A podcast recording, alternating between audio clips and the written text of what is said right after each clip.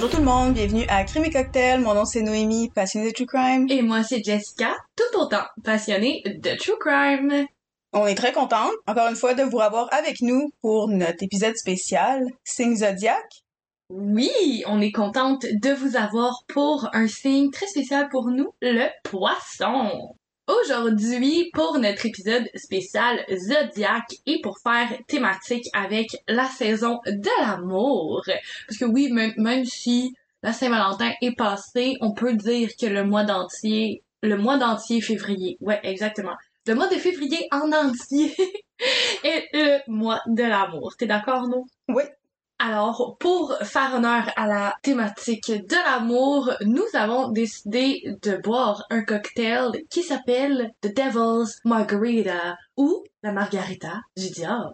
J'ai choisi ça parce que je me disais, le drink qui est beau, il fit Saint-Valentin égale rouge, obviously, mais aussi il fit avec le cas du jour. Donc je me suis dit, on va mettre Best of Both Worlds together et on va faire un drink vraiment cool. Deux pierres, deux coups, ma bonne chum de fille, that's it, that's all. Yes sir.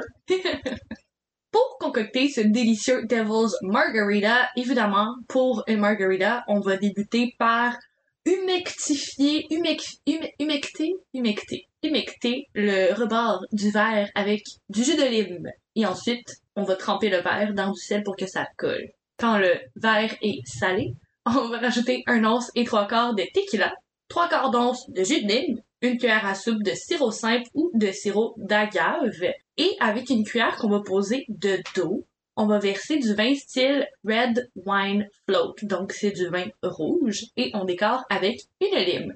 Avant de le consommer, bien évidemment, on va le mélanger, mais on conseille quand même de prendre des photos avant parce que, ma foi, c'est un drink magnifique. Oui, et puis tu sais, si vous voulez mettre deux onces à place d'un once et trois quarts, on vous comprend. C'est bien correct. C'est probablement ça qu'on a fait aussi, mais on, dit, on dirait.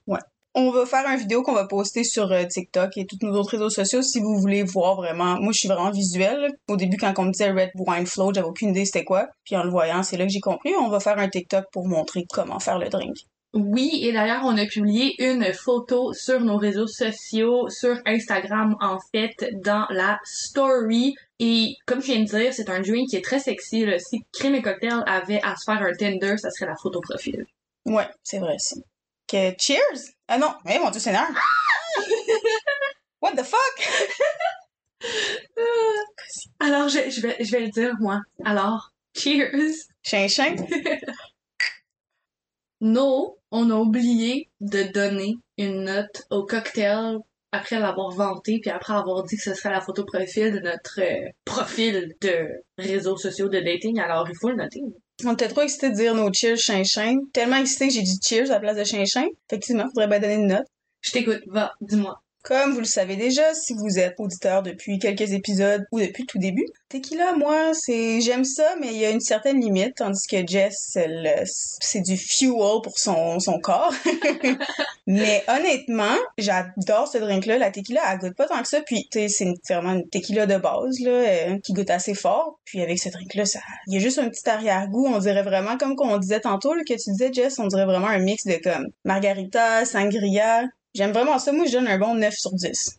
Ouais, moi avec, je donne un solide 9.5 même parce que, on l'a compris, No vient de le dire, j'adore la tequila, la margarita, c'est un de mes drinks préférés et j'avais jamais essayé de rajouter du vin rouge à l'intérieur. On m'aurait demandé ça, j'aurais vu ça sur un menu dans un restaurant, je l'aurais jamais commandé et je suis, donc surprise, agréablement surprise. Donc, euh, 9.5. J'ai 9.2 qui arrête pas de me flasher dans la tête, fait que je vais dire 9.2. C'est ton intuition qui dit que 9.2 est ta note finale. Ouais, exactement. Donc 9.2. Note finale. Et voilà. On le recommande fortement. Et euh, juste pour la décoration, cheers! Ching ching. On débute donc l'épisode spécial Zodiac pour les signes du poisson et fidèle à mon habitude, ben je vais vous offrir une courte description assez générique de ce que c'est un poisson. On célèbre ce signe du Zodiac du 19 février au 20 mars.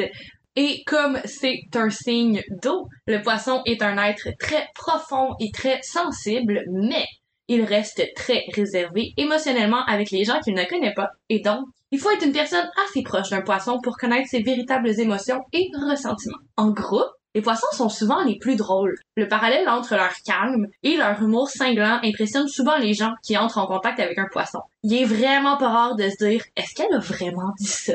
Quand on entend un poisson dire une joke. En fait, les poissons disent souvent tout haut ce que tous pensent tout bas.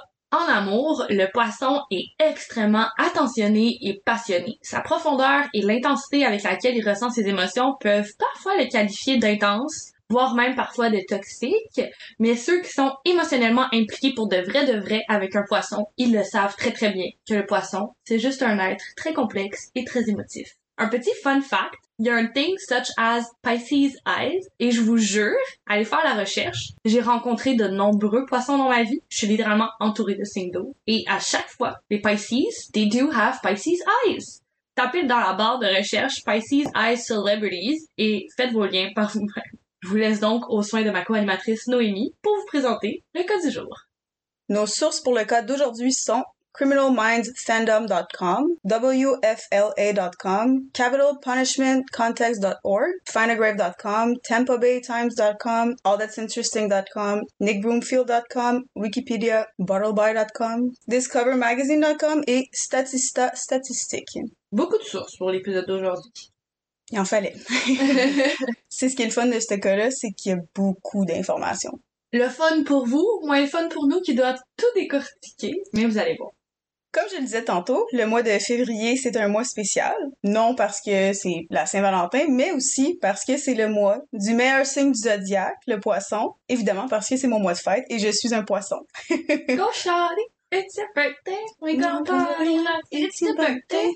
Jess m'a donc laissé le monopole pour choisir quel tueur en série allait être le sujet de notre épisode Zodiac de février, ou devrais-je dire tueuse. Merci Jess, by the way. Ta, ta, ta. Dans le dernier siècle, selon le journaliste Cody Cotier, en 2010, les femmes étaient responsables pour seulement 11% de tous les cas de meurtre en série. Selon A Murders Phenomenon en 2011, seulement environ 8% de tous les tueurs en série aux États-Unis sont des femmes. Selon les statistiques du département de la justice des États-Unis de 1975 à 2005, un homme était 10 fois plus probable de commettre un meurtre qu'une femme. Bien entendu, les femmes ne sont pas blanches comme neige, c'est vraiment pas ce que j'essaie d'insinuer. En 1985, le criminologue Eric Eke a démenti l'hypothèse que les femmes sont incapables de la dépravation nécessaire pour des crimes aussi horribles au travers de recherches et la publication d'un article scientifique. Ce que je dis, et ce que les preuves disent aussi, statistiques, recherches, analyses et l'histoire prouvent que les femmes sont responsables pour très peu de cas de meurtre en série. Puis avant que vous me dites oui, mais ça se peut, il y en a plein qu'on connaît pas, blablabla, effectivement, comme qu'il y a plein de tueurs en série hommes inconnus. Do I really need to say more? Moi, j'ai juste une chose à ajouter. C'est pas les hommes qui se promènent avec leurs clés entre les doigts tard le soir quand il fait noir. C'est nous, les femmes. That's all basketball, drop the mic.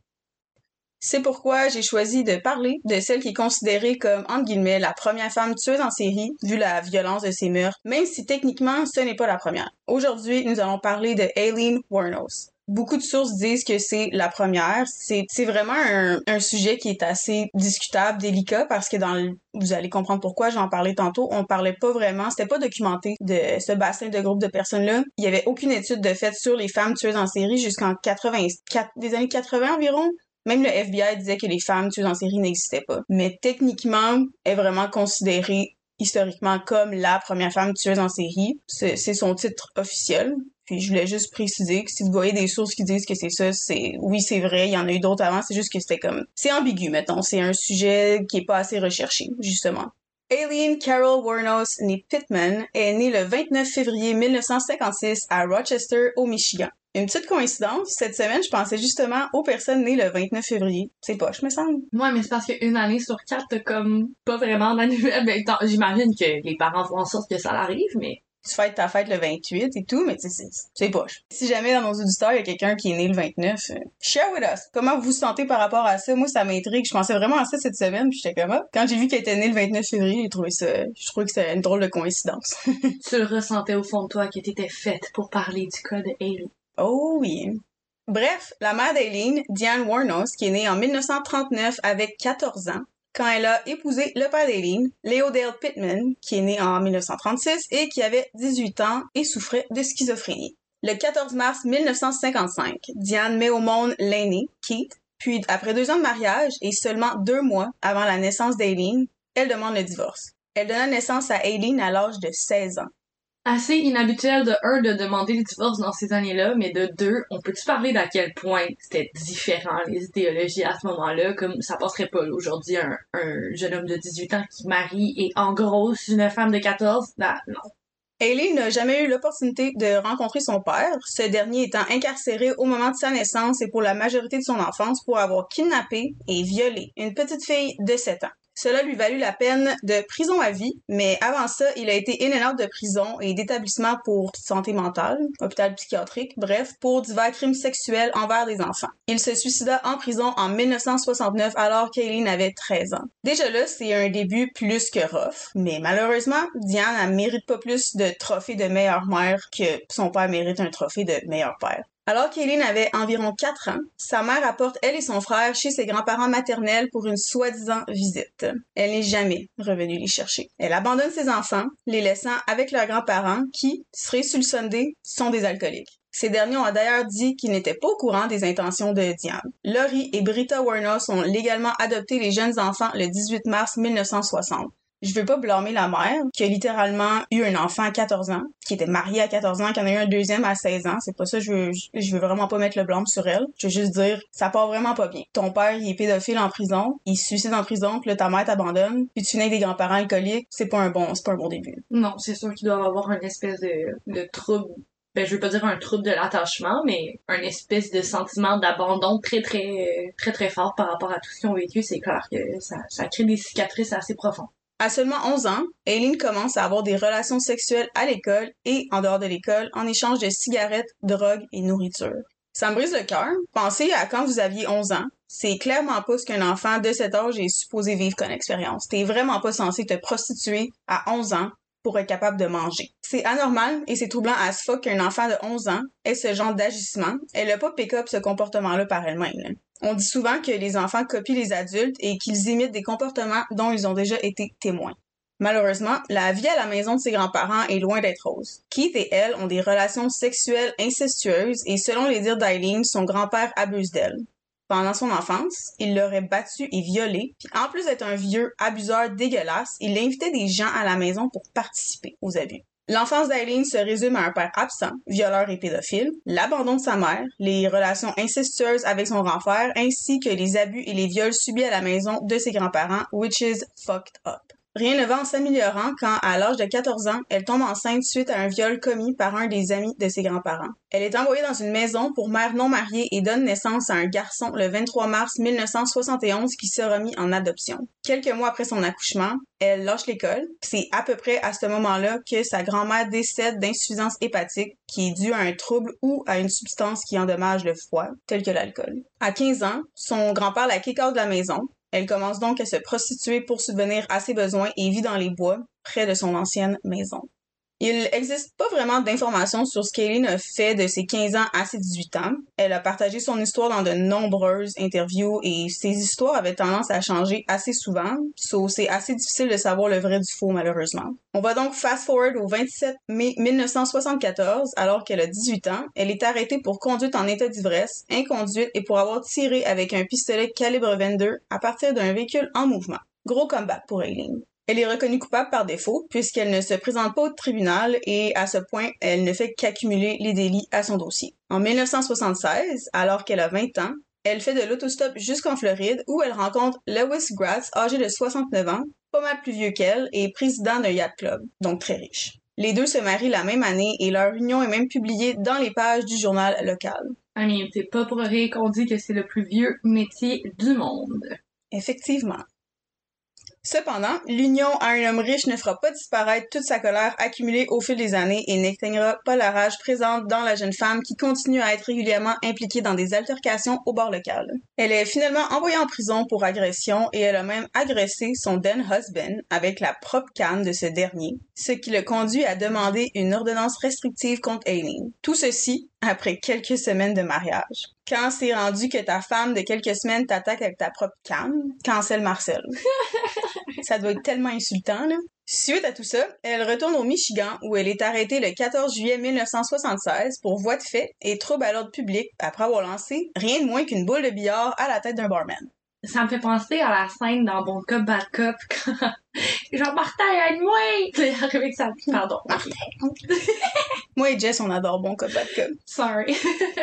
Aileen aimait hang out dans des bars locaux parce qu'il était ouvert très tard. Elle pouvait y rencontrer de nouvelles personnes, ce qui lui permettait de pouvoir trouver un divan où passer la nuit ou finir la soirée avec quelqu'un. Puis, le 17 juillet 1976, son frère Keith meurt d'un cancer de la gorge. Honestly, je me demande si Aileen elle a eu un ou deux moments de bonheur durant sa vie parce que what a sad life? Il y a des gens qui ils l'ont vraiment difficile, puis ça, c'en est la preuve. Elle bénéficie de 10 000 de son assurance vie et pas besoin de vous expliquer à quel point qu'elle est excited about this. Même 10 000 aujourd'hui, en 2022, I'd be fucking happy. Donc 10 000 en 1976, où on pouvait s'acheter un pack de cigarettes à 50 sous. I mean, c'est que tu sais qu'elle était contente. On est en 2023, par exemple, mais c'est pas grave. Oh shit! Bruh! Mais justement, 10 000 dans ces années-là, ça l'équivaut à environ 52 000 aujourd'hui. So yeah, the girl's happy. Elle utilise cet argent pour payer une amende et elle s'achète une voiture, mais elle dépense tout son argent en deux mois et finit même par wreck sa nouvelle auto. Needless to say, ça a pas duré longtemps, ce 10 000 $-là. By the way, à ce point-là, elle n'a toujours pas divorcé son mari. C'est seulement le 21 juillet de cette même année qu'il divorce après neuf semaines de mariage. Même le premier mariage de Kim Kardashian a duré plus longtemps que ça. En mai 1981, Aileen retourne en Floride et elle y sera arrêtée pour agression à main armée après avoir tenté de voler un dépanneur. Elle a réussi à voler 35 dollars et un paquet de cigarettes. Big win. Ça valait la peine de risquer sa liberté. Mais justement, dans une interview, elle dira qu'elle était vraiment négligente dans tout son, en guillemets, travail et qu'elle a jamais vraiment essayé de cacher le fait qu'elle faisait des choses illégales. 10 sur 10 pour l'honnêteté, on va lui donner ça. J'ai vu un commentaire pendant mes recherches qui disait que c'était assez récurrent que des femmes en situation d'itinérance et vivant le train de vie que Eileen vit à ce moment-là soient sloppy ou tentaient de se faire prendre parce que de cette façon-là, elle avait un toit au-dessus de leur tête, un lit, une toilette et de la nourriture. Mais c'est même un phénomène qui fonctionne aujourd'hui pour euh, autant les hommes que les femmes en situation, ben, que ce soit d'itinérance ou quoi que ce soit. Il y a plusieurs personnes, en fait, qui sont incarcérées et qui veulent soit y rester ou y retourner tout simplement pour euh, les avantages que ça peut procurer. Je sais pas si c'est ça qu'elle tentait de faire, mais j'ai cru bon de, partager. Ça me surprendrait pas que ce soit ça. Puis avec tout le passé qu'elle a, je pense que peu importe, elle s'en fout un peu d'où ce qu'elle est, tant qu'elle a un, un toit puis un lit. Ce qui est quand même tragique quand on y pense, là. Très tragique. Euh, pour ça, elle a été condamnée à une peine de prison ferme et elle est libérée un an plus tard, le 30 juin 1983. Quelques jours après ça, elle est de nouveau arrêtée pour avoir tenté de déposer des chèques contrefaits et pour les prochaines années, elle est constamment dans le trouble avec la loi. Ça inclut des arrestations pour suspicion d'un vol d'armes et de munitions, vol de voiture, possession d'armes à feu, résistance à une arrestation et obstruction à une enquête par production de fausses informations. En janvier 86, Aileen rencontre une femme prénommée Tyria Moore, surnommée Ty, dans un bar gay à Daytona Beach et les deux femmes hit it off on the spot. Dans ses interviews, Aileen dit qu'elle était très standoffish et qu'elle est froide et distante dans ses relations. Sachant tout ce qu'on sait maintenant, je la blâme pas du tout. Comment est-ce qu'une jeune femme ayant connu littéralement seulement une vie remplie d'abus divers depuis sa naissance peut avoir la capacité à faire confiance aux autres? Elle dit que Ty et elle avaient simplement cette connexion instantanée et qu'elle est vite devenue la femme de sa vie. C'est un peu romantique, on, hein? on peut se le dire. C'est cute. Elles emménagent ensemble et la relation évolue rapidement. Ty travaille comme femme de ménage dans un hôtel et Eileen supporte financièrement le couple avec l'argent qu'elle gagne comme travailleuse du sexe. C'est vraiment Eileen qui rapportait le blé. C'est elle qui rapportait l'argent. Euh, Ty, elle aimait ça boire, dépenser. C'est vraiment Eileen qui s'occupait des finances du couple. Malgré cette nouvelle romance qui lui donne un petit vent de fraîcheur dans sa vie, c'est pas ça qui va changer son caractère de bombe à retardement et les problèmes reviennent rapidement cogner à sa porte. À la suite d'un nouvel incident dans un bar, oui oui, encore et toujours, Aileen est accusée de voies de fait et blessures. Ty va donc de l'avant et agit comme témoin en sa défense et ce genre de pattern-là va se répéter assez souvent. It's safe to say que les deux femmes agissaient comme une équipe, même si Ty va le nier dans le futur.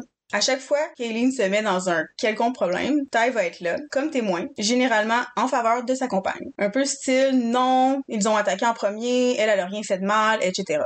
Honnêtement, le stratagème va être assez efficace pour sortir Aileen des paquets de troubles qu'elle avait causés. Au début, les crimes qu'elle commettait étaient tout sauf des meurtres, elle se battait, volait des magasins, volait des gens, elle falsifiait des chèques, un peu n'importe quoi pour just get by. Mais évidemment, ça n'a pas pris beaucoup de temps pour que ça change et qu'elle upgrade. Richard Charles Mallory voit le jour le 18 octobre 1938, faisant de lui une balance. Il grandit et vit sa vie dans la ville de Palm Harbor dans le comté de Volusia en Floride.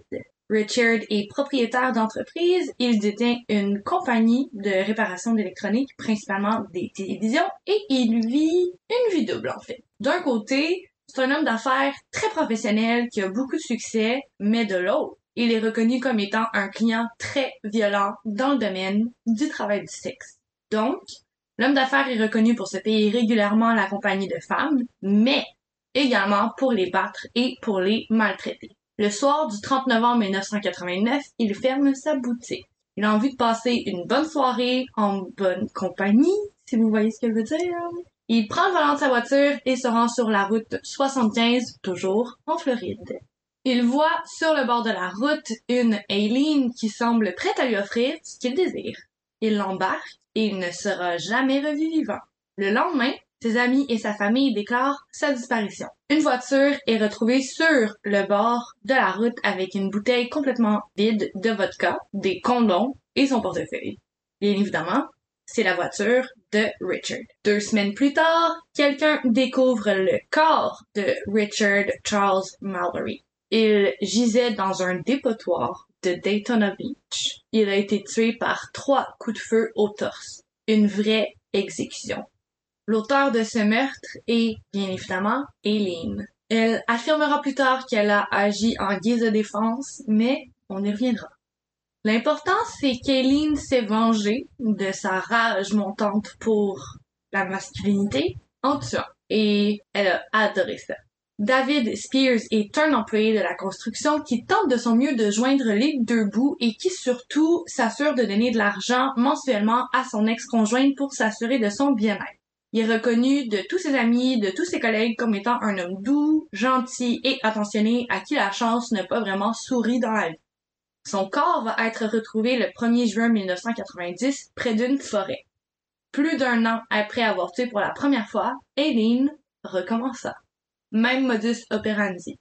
Après l'acte sexuel, alors qu'il est complètement nu, elle lui tire dessus et elle vise le haut du corps. Sauf que cette fois, elle a tiré à six reprises. Considérant le temps qui a passé entre son premier et son second meurtre, on pourrait penser qu'Aileen va attendre encore un peu avant de commettre son troisième meurtre. Et ben non. Quelques jours plus tard, toujours en juin 1990, on retrouve la dépouille de Charles Cascadon près d'une forêt. Encore une fois, même modus operandi. Cependant, Aileen a tiré neuf coups de feu cette fois-là. Comme si chaque fois, elle ressentait le besoin de tirer plus de balles de causer plus de mal. La bête meurtrière qu'est Aileen vient d'être relâchée. Plus jamais elle ne va attendre aussi longtemps qu'un an avant d'enlever la vie d'autres hommes. Elle adore le sentiment de puissance et de justice qu'elle ressent après chaque meurtre. Encore mieux, on la retrouve pas. On la questionne quasiment jamais. La police a aucune idée. Pourquoi ne pas recommencer? Le 30 juillet 1990, on va déclarer la disparition de Troy Burris. C'est un homme âgé de 50 ans et qui, selon ses proches, vivait une vie bien rangée.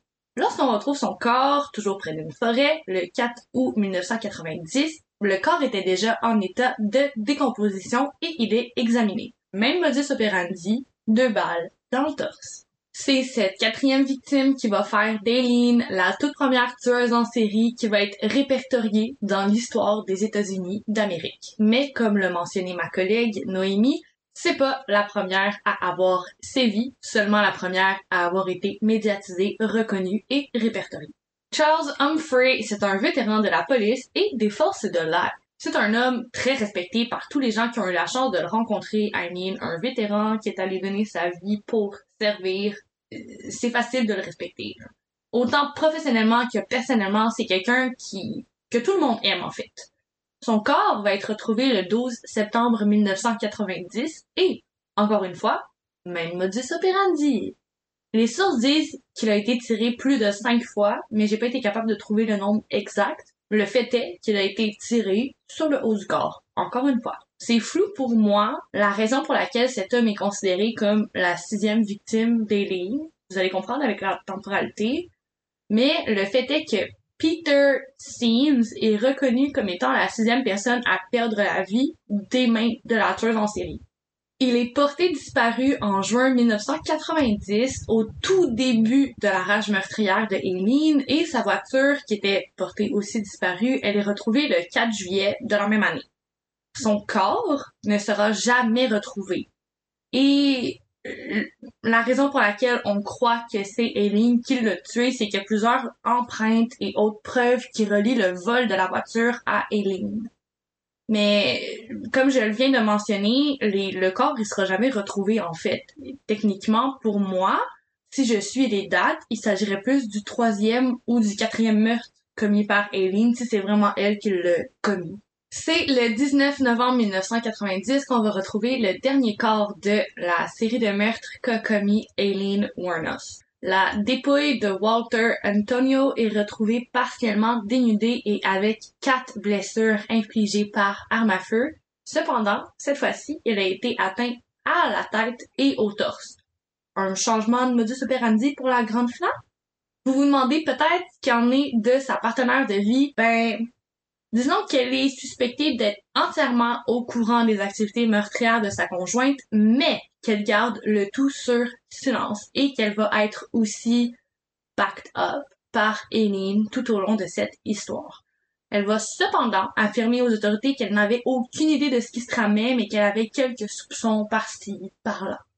Pour ce qui est justement des autorités policières, ben elles avaient déjà remarqué que les six dépouilles retrouvées, elles avaient toutes été tuées par le ou la même individu.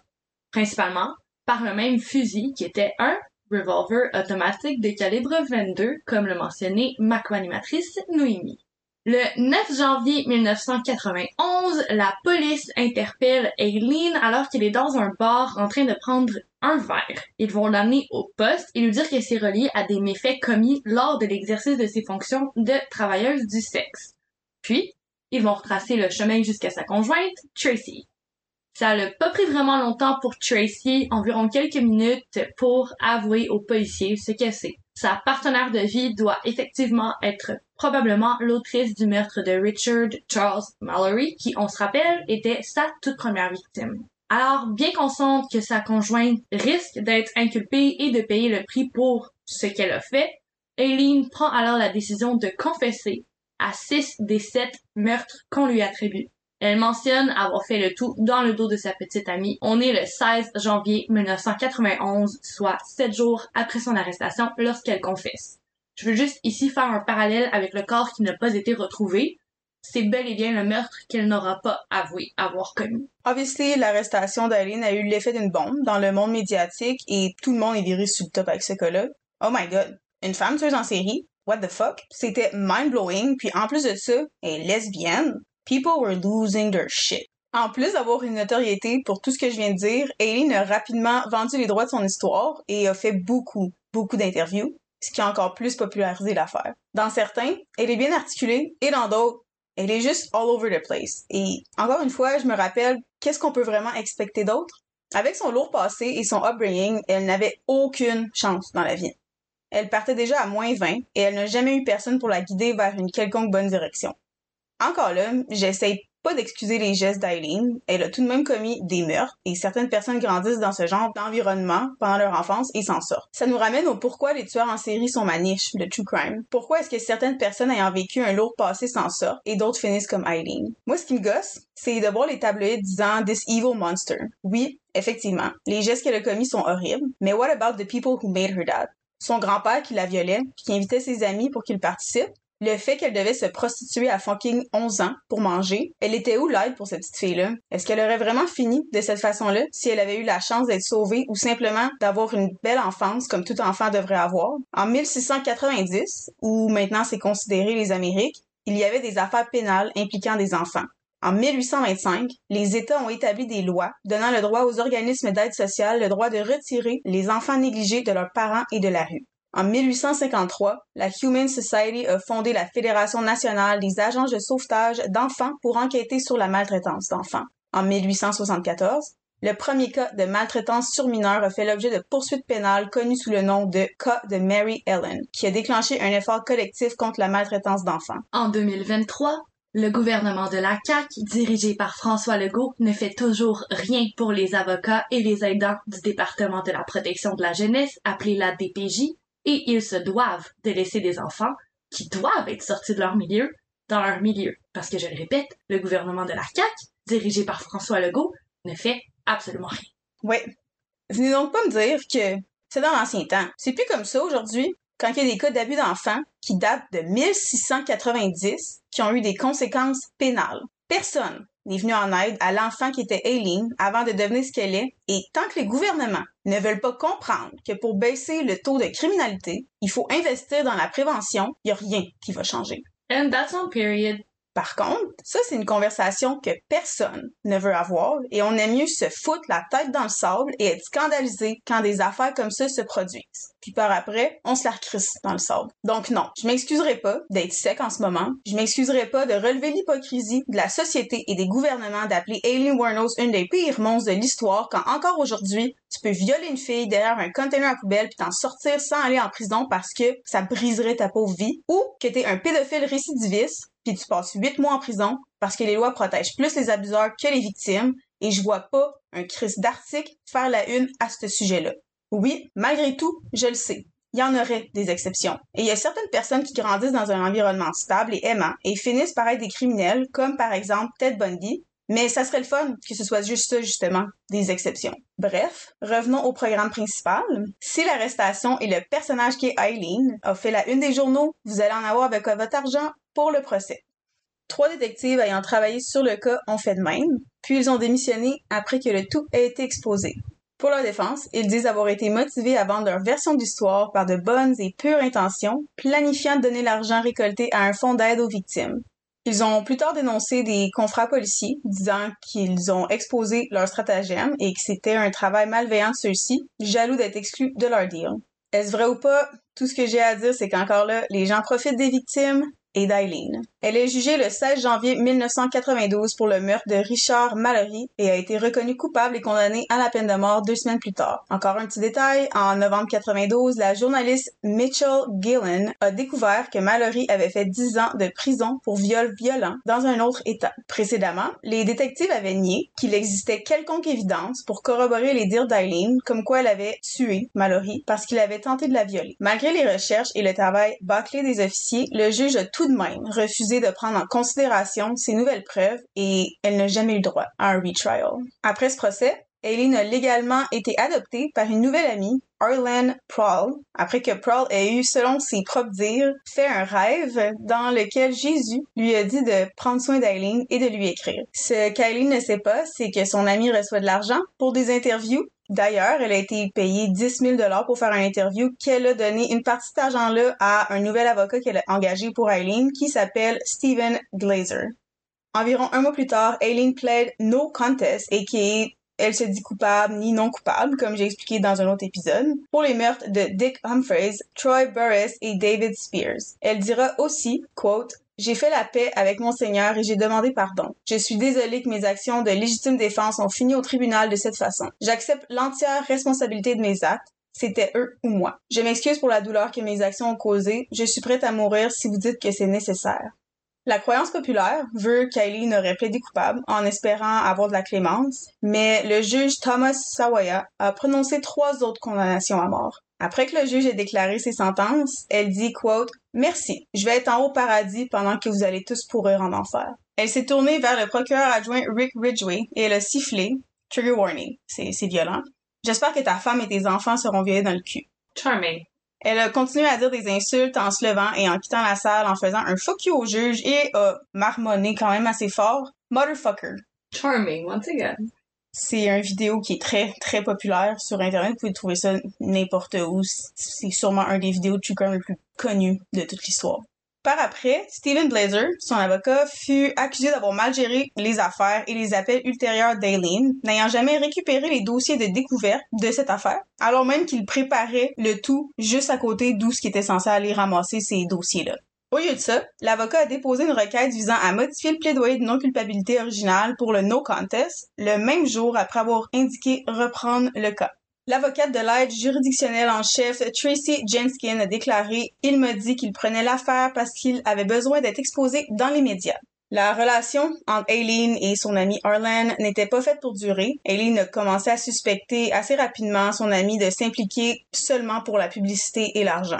Dans une interview, elle dit que son avocat et Arlen lui donnaient des trucs pour se suicider en prison et qu'elle suspectait avoir été avisée de plaider no contest parce que Steven Glazer était trop inexpérimenté pour handle un procès de plusieurs meurtres.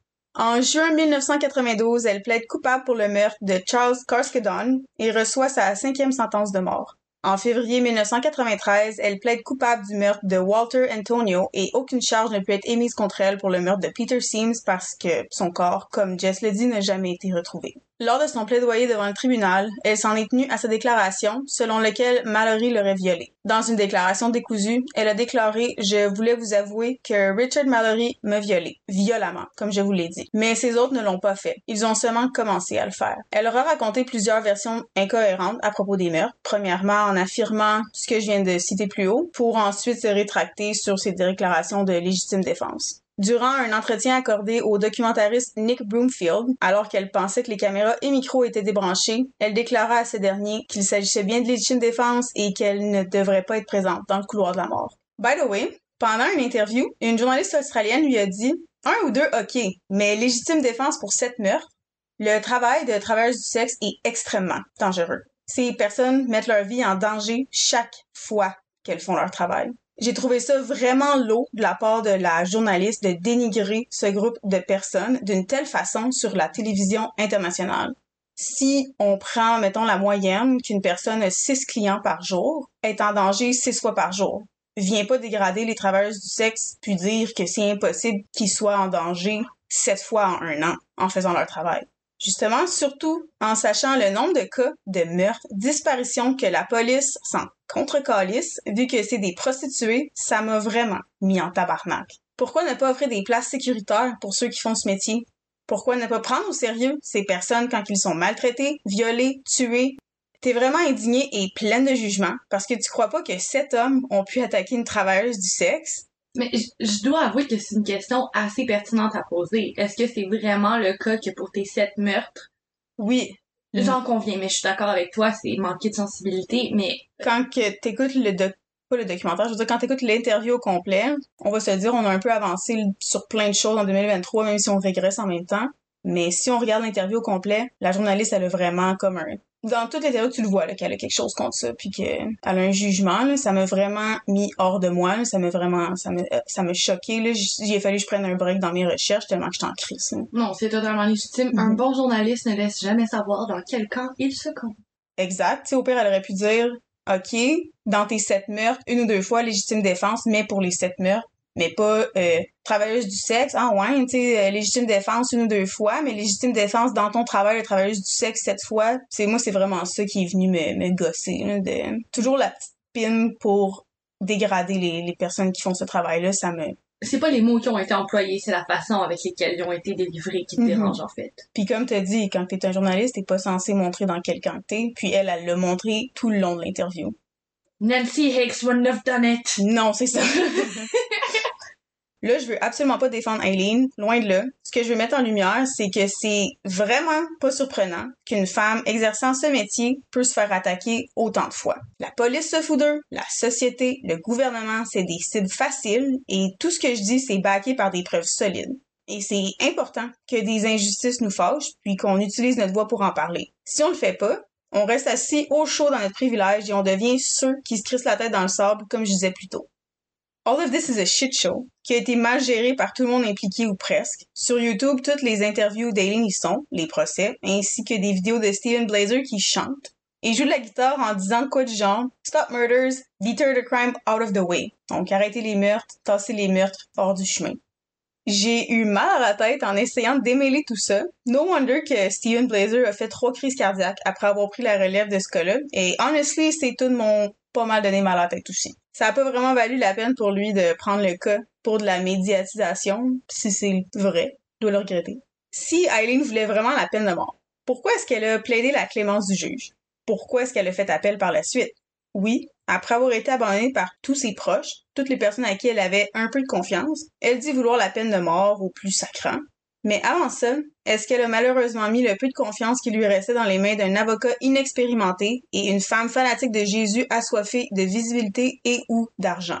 Pendant ses procès, elle a été diagnostiquée psychopathe avec un trouble de la personnalité avec désordre mentaux assimilé à la schizophrénie, qui a d'ailleurs été jugé non pertinent pour ses crimes.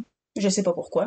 Par contre, ça elle explique la source de son instabilité et de ce fait pourquoi elle a dégénéré aussi vite en prison, où elle se trouvait toujours sur le couloir de la mort dix ans après ses condamnations. Après que son appel auprès de la Cour suprême des États-Unis soit rejeté en 1996, elle adresse une requête au tribunal pour demander que sa peine soit accélérée, cinq ans plus tard, en 2001. Citant des conditions de vie abusives et inhumaines, Haleen a également affirmé que son corps était attaqué par une arme sonique quelconque. Son avocat commis d'office a tenté de faire valoir qu'elle était irrationnelle, mais Haleen n'a pas accepté la défense. Elle a fait une requête auprès de la Cour suprême de Floride pour se séparer de son conseil juridique et pour arrêter tous les appels déclarant j'ai tué ces hommes. Je les ai violés alors qu'ils étaient froids comme de la glace et je le referai de nouveau. Il n'y a aucune raison de me garder en vie ou quoi que ce soit car je tuerai encore. J'ai de la haine qui soigne de tous mes pores. J'en ai assez d'entendre cette chose, elle est folle. J'ai été examinée tellement de fois. Je suis compétente, saine et j'essaie de dire la vérité.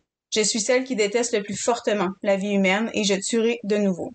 Le gouverneur de Floride, Jeff Bush, mandate alors trois psychiatres afin d'avoir un entretien de 15 minutes avec elle. Il conclut que la condamnée comprend qu'elle va mourir et pour quel crime elle va être exécutée. Tous trois la jugent apte mentalement à être exécutée je comprends pas pourquoi elle a été mentalement apte à se faire exécuter, puis je vois pas en quoi un entre... ben, trois entretiens de 15 minutes déclarent qu'une personne est apte à comprendre vraiment qu'est-ce qui se passe. Puis moi, surtout, je pense que Aileen était vraiment tannée. Elle était apte à comprendre ce qui se passait, puis je pense qu'elle a juste voulu en finir. Ouais, c'est quand même assez particulier de se dire que c'est un speed dating de psychiatre qui a fait en sorte qu'elle puisse avoir son, son exécution. Ouais en plus, elle-même, elle a pétitionné directement à la Cour suprême pour que ça soit accéléré. Elle voulait ça, tu sais. Lors des dernières interviews accordées à Nick Bloomfield, Aileen accuse les gardiens de prison d'abuser d'elle. Elle les accuse de souiller sa nourriture en crachant dedans, en lui servant des patates cuites avec de la saleté ou de la nourriture mélangée avec de l'urine. Elle se plaint aussi d'avoir surpris des conversations tendant à la pousser à bout pour qu'elle se suicide avant son exécution, de se faire passer les menottes à chaque fois qu'elle doit quitter sa cellule si fermement que ça lui abîme et meurtrit les poignets. D'autres conversations qui souhaitent qu'elle soit violée avant son exécution, des fouilles inhumaines en étant dénudée, de coups de pied contre la porte de sa cellule, de fréquents contrôles des fenêtres par les gardiennes, de pression basse de l'eau, moisissure sur son matelas et miaulement de chat avec du dégoût et une pure haine à son encontre dans ses mots. Elle menace de faire la grève des douches et des plateaux repas quand certains fonctionnaires sont de service. Quote, en attendant, mon estomac gargouille et je prends des douches au lavabo de ma cellule. Son avocat déclare que Madame Warner souhaite seulement avoir un traitement approprié, un traitement humain jusqu'au jour de son exécution, et si ces allégations ne correspondent pas à la réalité, celle-ci est vraisemblablement sujette à des hallucinations qui font qu'elle croit vraiment en ce qu'elle a décrit. Mais si elle hallucine tout ça, en quoi est-ce qu'elle est apte, selon trois psychiatres, à recevoir la peine capitale? Je dis ça, mais je dis rien. Moi, c'est ce que j'allais rajouter. Ça dis rien.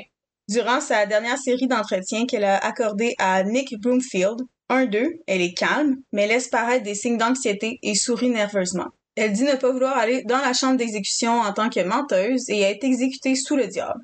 Elle dit qu'elle doit être honnête au nom de Jésus, qu'elle a tué ces sept hommes sous forme de meurtre au premier degré afin de les voler. Quote, ils ont raison. Tueuse en série, pas vraiment pour le thrill, j'étais dans le business du vol. Les tueurs en série le font pour le thrill, moi c'était pour le vol. Simple élimination de témoins. En même temps, ça corrobore le fait que les meurtres étaient tous étaient tous commis, on va le dire, dans le domaine du crime execution style. Mm-hmm. Elle les a pas torturés, elle voulait juste les tuer et elle les a double tap, chacun d'entre eux.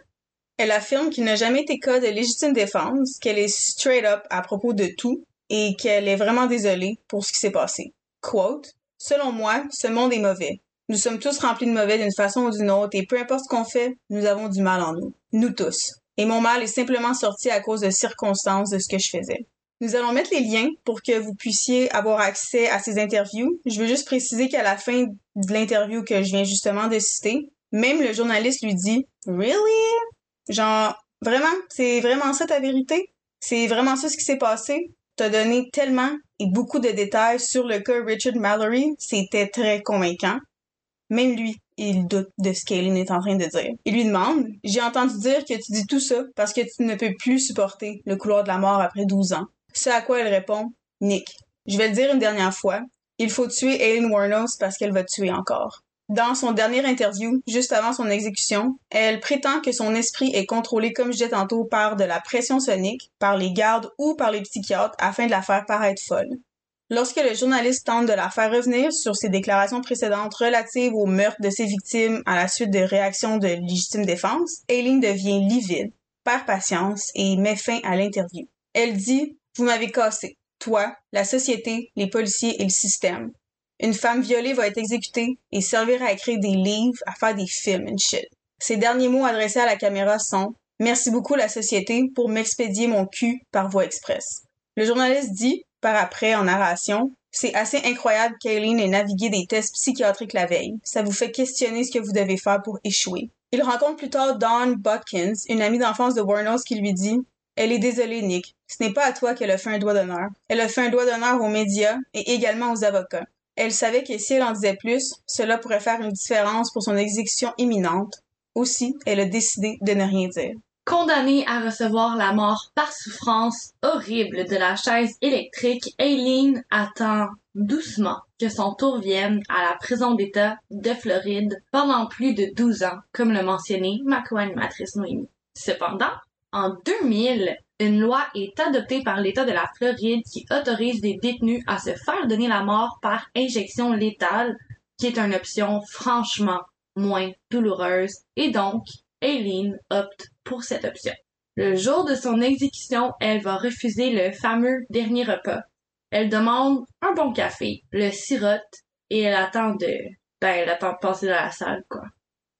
C'est le 9 octobre 2002 qu'Aileen va être injectée par injection létale, ce qui va faire d'elle la deuxième femme dans toute l'histoire de la Floride à être exécutée et la dixième femme de toute l'histoire des États-Unis. Ces derniers mots, non pas à la caméra, mais ces derniers mots tout court, vont avoir été Oui, je voudrais simplement dire que je navigue avec la roche et que je reviendrai. Comme la fête de l'indépendance avec Jésus. Le 6 juin, comme dans le film. Grand vaisseau mère et tout. Je reviendrai, je reviendrai. Et voilà. C'est ainsi que se termine l'histoire de la toute première tueuse en série répertoriée de l'histoire des États-Unis. Aileen Warnos.